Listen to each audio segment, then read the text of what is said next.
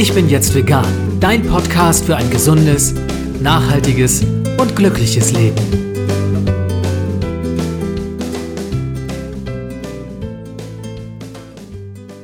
Hey und herzlich willkommen zum Ich bin jetzt vegan Podcast.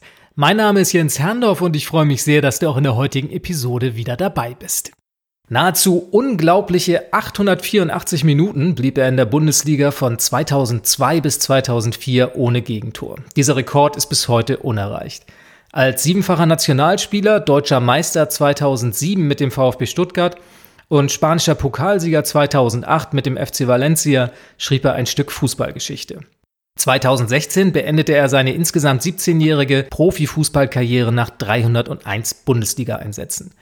Noch während seiner Zeit als Profi wurde die vegane Ernährungsweise, wie er selbst sagt, zu seiner großen Leidenschaft.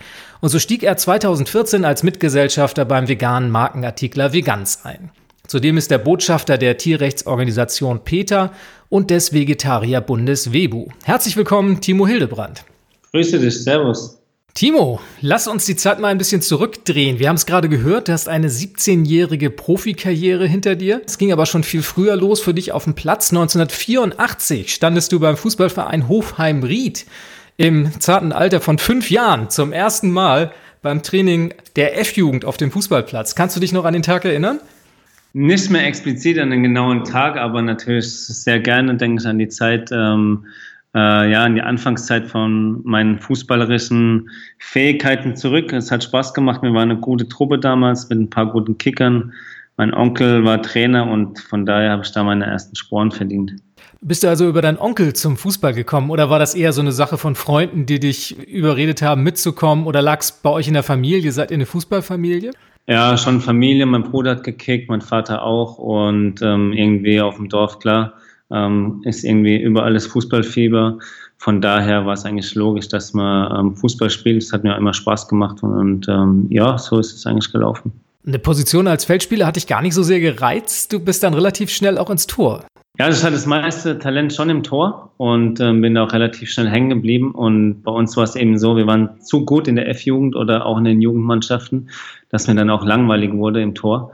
Und dann hat es mich schon ab und zu mal rausgezogen, weil beim Stand von 8-0 oder 12-0 war es mir dann relativ schnell langweilig. Und dann habe ich mein Glück äh, auch mal im Feld versucht. das ist halt relativ früh eine moderne Interpretation des Torwartspiels, oder? Ja, das hat mir auch geholfen. Also es war ja schon so, also ich will jetzt sagen, der Erste, der mit modernem Torwartspiel angefangen hat, aber ich habe schon zu den modernen Torhütern gehört, die auch kicken konnten und nicht äh, unbedingt die Bälle auf die Tribüne getroschen haben. Und von daher hat mir das wahrscheinlich schon sehr geholfen, in meiner frühen Jugend auch mal draußen gespielt zu haben. Es war damals nicht selbstverständlich. Ne? Also Torwart war eine relativ passive Position, war tatsächlich auch, glaube ich, eher so ein bisschen, wie soll ich sagen, also man hat sich nicht unbedingt freiwillig ins Tor gestellt. Wie kam es bei dir dazu? Mir hat es einfach total viel Spaß gemacht im Tor. Ich hatte wirklich das meiste Talent. Und ähm, ich hatte zum Glück auch im kleinen Dorfclub damals schon ähm, recht guten Torwarttrainer bei der ersten Mannschaft. Das kam halt dann später dazu, aber ähm, ja, das hat mir einfach mega Spaß gemacht und äh, habe das dann einfach weiterverfolgt. Und dann kamen die Erfolge recht schnell und mit 15 Jahren ging es dann tatsächlich schon zum VfB Stuttgart. Ja, nach der Realschule bin ich dann nach Stuttgart. Ich hatte schon die Wahl, auch nach Köln zu gehen oder nach Frankfurt und so und habe mich aber damals für den besten Verein in der Jugendarbeit ähm, von VfB entschieden, ähm, zum Glück im Nachhinein. Das war auch schon so noch ein bisschen heimatsnah. Ich mit 15 von zu Hause weg ist schon ein großer Schritt. Und ja, war eine große Erfahrung für mich. Wie hat man sich das vorzustellen? Seid ihr dann in der WG untergebracht gewesen oder in der Fußballschule? Das ist ja nun auch ein paar Jahre her. Heute sind die Strukturen andere. Wie war das 1994? Ja, heute ist viel professioneller, klar. Die Jungs sind alle im NLZ und ähm, werden rund um die Uhr betreut. Wir sind auch betreut worden von der Familie. Das war ein ganz normales Mehrfamilienhaus. Familie wohnte unten, hat für uns gekocht, aber sonst waren wir eigentlich relativ ähm, auf uns alleine gestellt. Der Jugendleiter hat noch im Haus gewohnt, war aber oft unterwegs, ähm, also nicht vor Ort. Und dann haben wir unseren Schabernack getrieben und auch mal irgendwie eine Bananenschlacht gemacht oder sowas, ähm, was nicht so ganz gut ankam. Ähm, also wir hatten schon Spaß und ähm, ich glaube, die Jungs heute haben auch ihren Spaß, finden immer mal wieder, machen immer was Verrücktes und ich glaube, das gehört eben auch zur Jugend dazu vor allem weil man halt als so Jugendlicher schon auf vieles verzichtet, ähm, aber auch gerne natürlich. und jetzt nicht irgendwelche wilden Partys feiert. Sag uns was zum Verzicht und zu den körperlichen Anforderungen. Wie oft habt ihr trainiert am Tag, in der Woche? Was kommt da so an Stunden zusammen? Was waren das für Einheiten, die ihr gemacht habt? Also ich muss sagen, im Nachhinein so, es war schon mit die intensivste Zeit. Ich wollte erst Schule machen, habe aber nach einem Jahr aufgehört, weil es einfach zu intensiv war. Ich war schon ein guter Schüler, ähm, habe dann aber eine Ausbildung gemacht und die Zeit, wenn du praktisch vier oder fünfmal die Woche trainierst plus Job oder Ausbildung, ist schon hart und am Wochenende hast du Spiel. Und heutzutage ist aber nicht unwesentlich mehr. Die Jungs haben meistens auch schon mal morgens Training, ähm, gehen dann auch vor der Schule schon praktisch auf dem Fußballplatz und abends haben sie nochmal. Also es ist schon nochmal extremer geworden. Das ist ja nun auch eine körperliche Herausforderung. Man ist im Wachstum in der Zeit. Das sind Spieler im Alter von 15 bis 18, 19 Jahren. Da ist natürlich Ernährung auch ein ganz, ganz wichtiger Aspekt und darüber wollen wir uns heute auch wesentlich unterhalten. Hat das bei euch denn in der fußballerischen Ausbildung schon eine Rolle gespielt? War Ernährung da ein Thema? Seid ihr da unterstützt worden oder geschult worden oder habt ihr euch einfach so zusammengesucht, was es so zu essen gab? Nee, also ähm, es gab keine Unterstützung, es gab auch keine Aufklärung. Ja, dadurch, dass wir auch alleine, klar, es wurde gekocht abends, logisch. Ähm, sonst waren wir tagsüber schon auch unterwegs und man hat sich dann halt so, wie man das macht, als Jugendlicher irgendwo was geholt. Ich glaube, das war jetzt nicht unbedingt die perfekte Ernährungsweise ähm, ja, oder Art. Äh, und als Jugendlicher ist es ja eh so, dass man sich nicht wirklich mit dem Thema auseinandersetzt. Und das war bei uns damals auch nicht. Und ähm, ich glaube, selbst heute gibt es noch viel Potenzial. Ich sage das immer wieder. Ähm, wenn ich auch höre, was im Verein noch so passiert, ähm, sehe ich da immer noch ein riesengroßes Potenzial drin. Da gibst du mir das perfekte Stichwort für die nächste Frage, weil mich würde interessieren, welchen Stellenwert hat denn das Thema Ernährung im Profifußball? Du hast kürzlich in einem Interview gesagt, ich zitiere dich da, ich glaube, dass sich die meisten Fußballer nicht mit ihrer Ernährung, geschweige denn mit pflanzlicher Ernährung auseinandersetzen. Also ich glaube schon, dass es Einzug gehalten hat, äh, vereinzelt. Aber wie ich schon gesagt habe, normalerweise muss es von Vereinsseite noch viel, viel mehr strukturiert werden. Äh, ich glaube, es gibt positive Beispiele, wie jetzt Thomas Tuchel, äh, das in Dortmund gemacht hat, ähm, oder in Leipzig relativ viel darauf geachtet wird, wo auch Spieler ihr Essen mit nach Hause nehmen können und so, damit sie abends auch versorgt sind. Aber ich glaube, wie gesagt, ähm, dass es noch mehr Potenzial hat, ähm, sich damit auseinanderzusetzen. Meine Jungs haben heutzutage viel mehr Möglichkeiten, ähm, Informationen zu bekommen und sich damit auseinanderzusetzen. Ähm, und das tun sie auch vereinzelt. Es gibt schon den einen oder anderen Reinveganer oder fast Veganer in der Bundesliga. Und von daher glaube ich schon, dass die Jungs sich immer mehr damit auseinandersetzen. Aber du denkst, dass da im Vergleich zu, ich sage mal, Ausdauersportarten beispielsweise, im Triathlon ist es ja extrem verbreitet, dass der Fußball da tatsächlich noch ein bisschen hinterherhinkt, ja? Ja, wie in vielem, glaube ich. Im Fußball ist halt einfach brutal viel Geld drin und warum soll ich was verändern, wenn ich ähm, immer noch trotzdem viele Millionen verdiene? Wieso muss unbedingt was ändern? Deswegen glaube ich, dass der Fußball noch so, also will jetzt da nicht irgendwie despektierlich sein oder auch schlecht über den Fußball reden oder über die Fußballbranche ähm, da ich ja selbst davon profitiert habe. Aber ich glaube schon, dass ähm, da schon noch so ein bisschen Arroganz herrscht. Ähm, weil, wie du schon sagst, bei Einzelsportlern, bei denen es enorm wichtig ist, gerade wie du gesagt hast, bei Triathleten, ähm, unglaublich auf die Ernährung zu achten, ähm, passiert es im Fußball ähm, ja nicht wirklich. Jetzt hat es sich aber bei dir eine ganz andere Richtung entwickelt. Für dich spielt Ernährung eine große Rolle, vegetarisch, vegan. Woher kam der Impuls, sich damit auseinanderzusetzen und wann war es bei dir soweit? Ähm, ich bin auch eher zum Ende meiner Karriere äh, erst dazugekommen, auch eben, wie du schon gesagt hast, durch das Investment bei Vegans. Und ähm, ich hätte gern ähm, schon früher damit auseinandergesetzt. Ich hatte am Ende meiner Karriere schon das ein oder andere Problem mit meiner Hüfte und so. Und ähm, da sucht man schon nach Möglichkeiten ähm, wie man einfach äh, ja, seine Leistung auch verbessern kann oder eben ja, so die ein oder andere Stellschraube ähm, drehen will, muss, ja. Du hast es gerade gesagt, dass du gefühlt zu spät damit angefangen hast. Was denkst du denn, in welcher Weise ein Profifußballer von einer pflanzlichen Ernährung profitieren könnte? Ja, ungemein. Ähm, es gibt ein gutes Beispiel mit Daniel Didavi, der da öffentlich drüber redet, ähm, was ich auch gut finde. Ähm, der eben viel Knieprobleme hatte Ähm, klar, wenn du mal eine schwere Verletzung hast und vielleicht auch ähm, schon degenerative äh, Erscheinungen hast und so, setzt du dich natürlich schon damit äh, auseinander, wie kann ich denn irgendwie gesund bleiben oder auch Entzündungen im Körper ähm, reduzieren. Und ähm, ich glaube, wenn man eben recherchiert, glaube ich schon, dass man irgendwann auf pflanzliche Ernährung ähm, stoßt. Und wenn man sich damit professionell auseinandersetzt, glaube ich schon, dass ähm, eben gerade in so einem Thema mit Entzündungen ähm, da enorm von profitieren kann. Also was ich immer wieder feststelle, auch wenn ich mich mit Profisportlern unterhalte aus unterschiedlichsten Bereichen, dass es doch eine Menge Vorurteile im Hinblick auf eine vegane Ernährung gibt. Gerade auch was Proteinversorgung anbelangt, die Angst, nicht ausreichend mit Nährstoffen versorgt zu werden. Wie gehst du damit um? Was entgegnest du auf solche Vorurteile?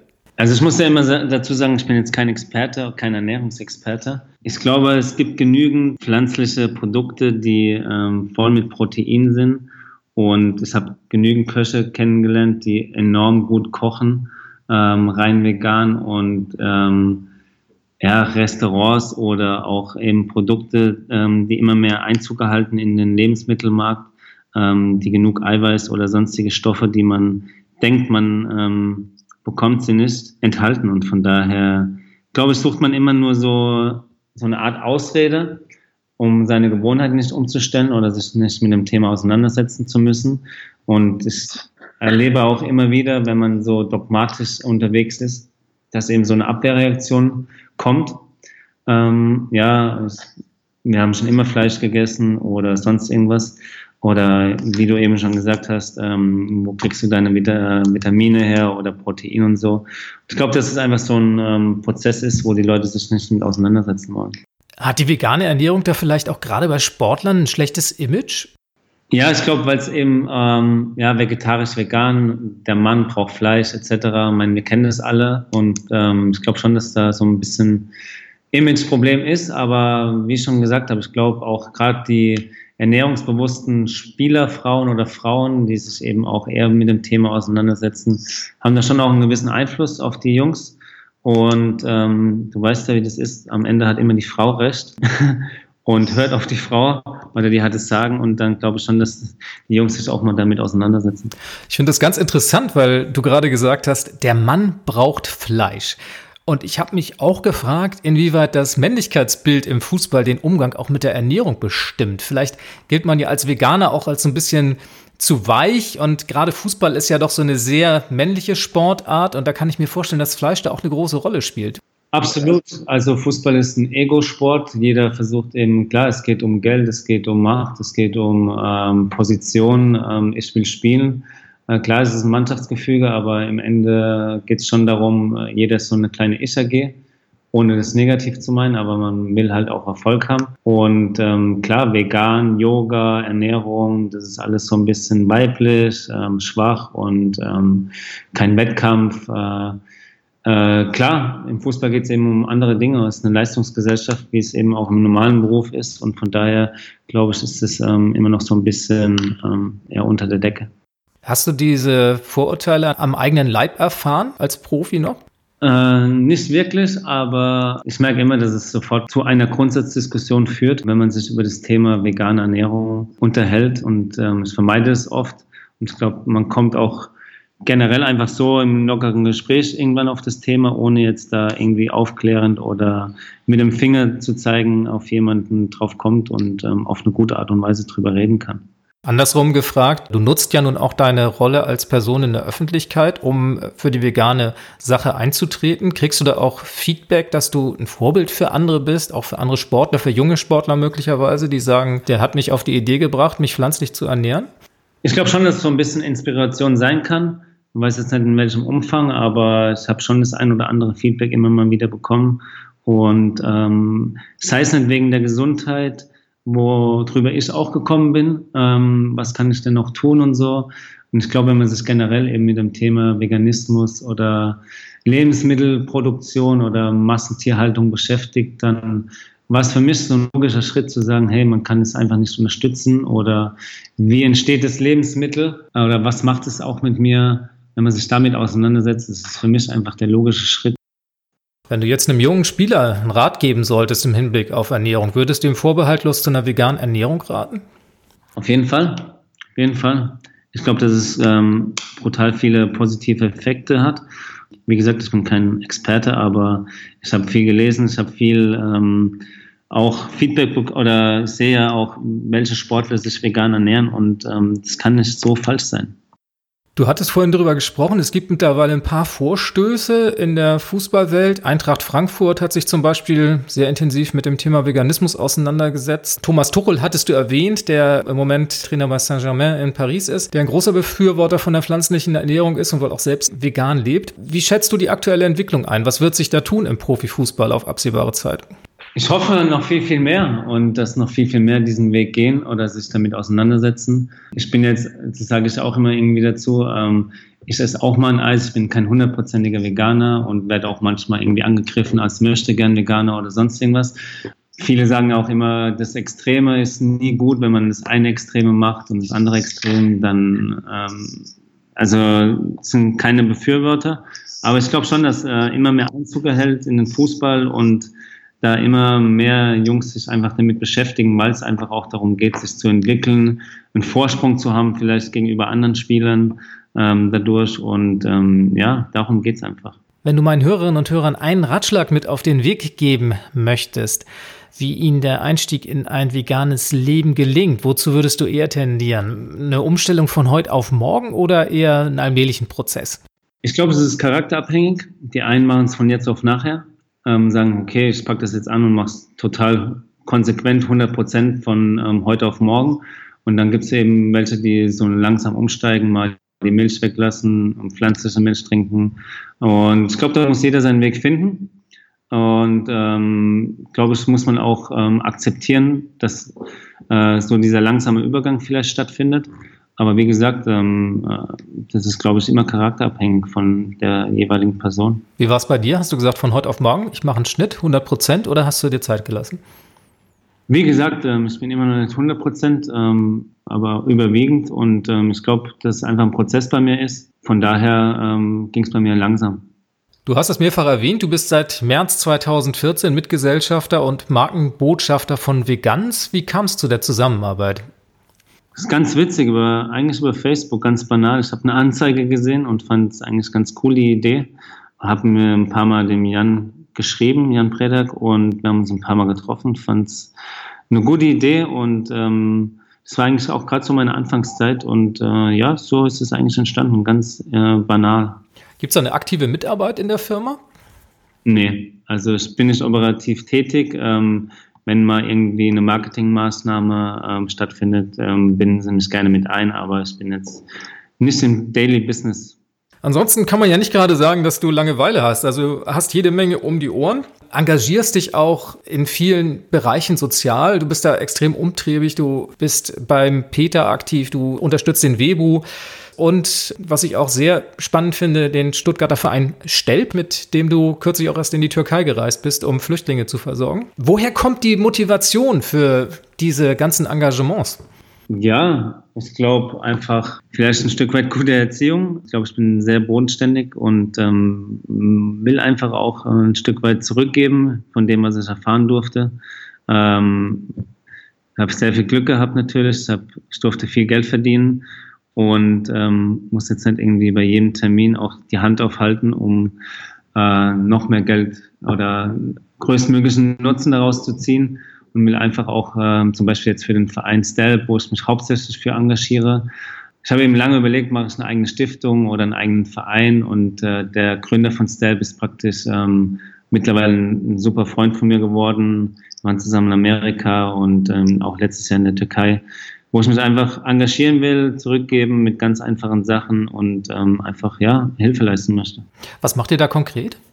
Äh, vor allem Flüchtlingshilfe in der Türkei, in der, in der Westküste sind wir unterwegs, äh, haben da ein Selbstversorgerdorf aufgebaut, wo die Flüchtlinge wohnen können, ähm, ein Dach über den Kopf haben und äh, ein eigenes Feld bestellen können. Aber einfach ähm, so die Grundsatzdinge, wenn ein Kind Hunger hat, dann soll es was zum Essen kriegen. Wenn es ähm, friert, soll es eine Decke bekommen. Also es geht ähm, einfach darum, die Leute zu versorgen. Äh, es fing eigentlich so an, ich wollte nicht unbedingt nur Geld spenden, habe den Jungs bei ihrer einjährigen Feier, glaube ich, auf der Bühne versprochen, hey, ich will mal mit in die Türkei fliegen, will mir das anschauen.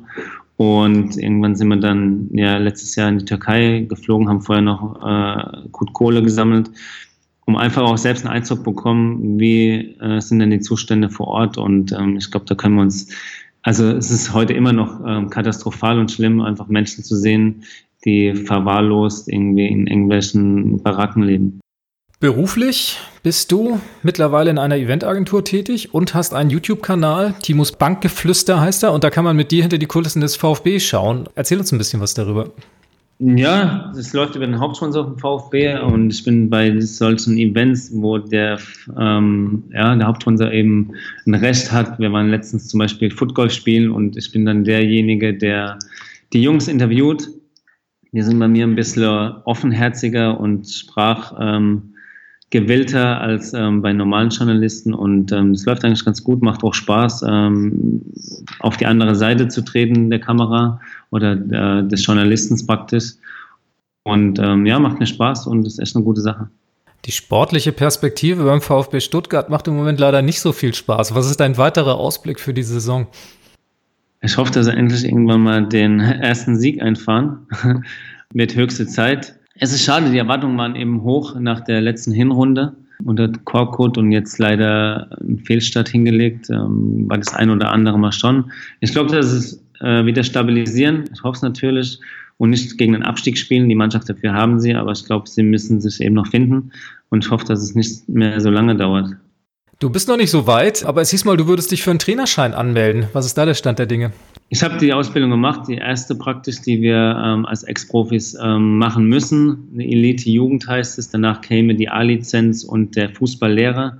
Aber ich sehe es jetzt nicht unbedingt in einem Trainerjob. Ähm, auch äh, Torwarttrainer ist keine Option für mich, wegen aufgrund äh, der Hüfte eben, jeden Tag auf dem Platz zu stehen und zu schießen. Als Torwarttrainer kommt leider nicht mehr in Frage. Und von daher sehe ich mich eben auch gerade durch die Eventagentur, wir machen viel Live-Kommunikation, eben viel Business auch mit Unternehmen. Sehe ich mich eher in einem Manager-Thema ähm, eher zu Hause. Und ähm, ich bin aber auch froh, ähm, viele neue Wege zu gehen, viel Neues kennenzulernen, viele neue Menschen ähm, kennenzulernen. Und das ist schon so ein Luxus, ähm, den man gehen kann nach der Karriere und einfach auch dann ähm, ja, viele neue Eindrücke gewinnt und einfach ähm, ja, neue, neue Erfahrungen erlebt. Ein weiterer neuer Eindruck und eine weitere große Leidenschaft von dir ist Yoga. Wie kam es dazu? Auch gesundheitlich. Ich bin operiert worden und ähm, ich habe vorher schon in meiner Karriere sehr viel Beweglichkeitstraining gemacht ähm, mit Chirotonic. Das ist was ganz Spezielles mit einem Gerät und Trainerin, aber sehr individuell. Und ich habe einfach auch wieder nach einem Weg gesucht, wie kann ich mich denn ähm, einfach besser fühlen in meinem Körper. Ich kenne Yoga eben auch von Patrick Boom aus äh, Nationalmannschaft her und habe das dann kontinuierlich angefangen nach meiner OP und es tut mir einfach super gut. Ich fühle mich gut in meinem Körper, es wird immer besser. Und es endet so weit, dass ich sogar nächstes Jahr im Januar ein Yoga-Festival mit dem Yoga-Studio hier in Stuttgart ähm, veranstalte. Relativ groß. Ähm, ja, bin gespannt und ähm, ich glaube, das wird gut. Genau, 19. bis 20.01. nächsten Jahres genau. ist der Termin in der Karl-Benz-Arena in Stuttgart. Yes heißt der Event, Yoga, Energie, Zeitgeist. Was erwartet einen dort?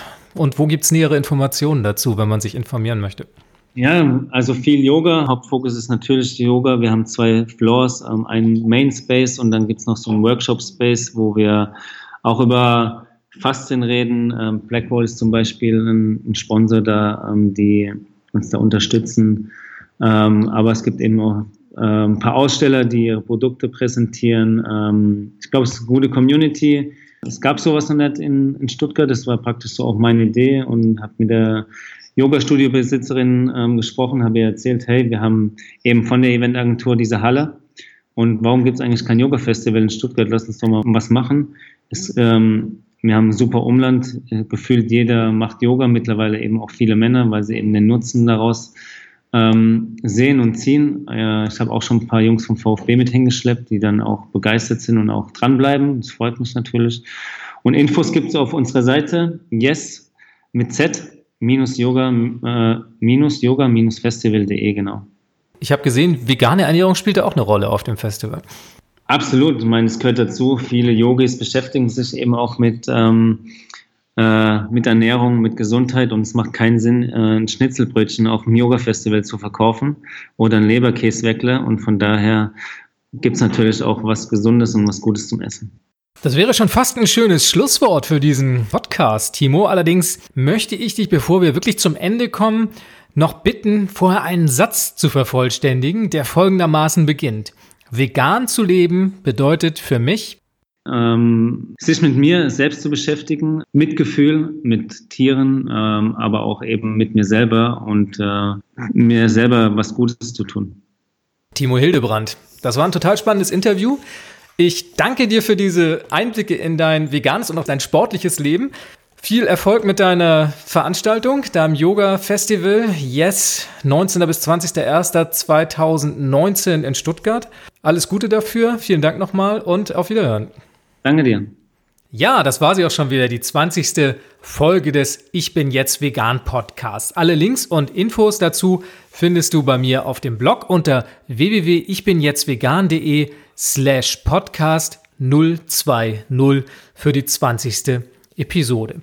Ich hoffe, du hattest beim Hören genauso viel Spaß wie ich beim Machen und ich freue mich natürlich auf dein Feedback in den Kommentaren zu den Postings dieses Podcasts oder schick mir doch einfach eine Mail an podcast@ichbinjetztvegan.de. Ich danke dir fürs Zuhören und sage Tschüss bis zum nächsten Mal.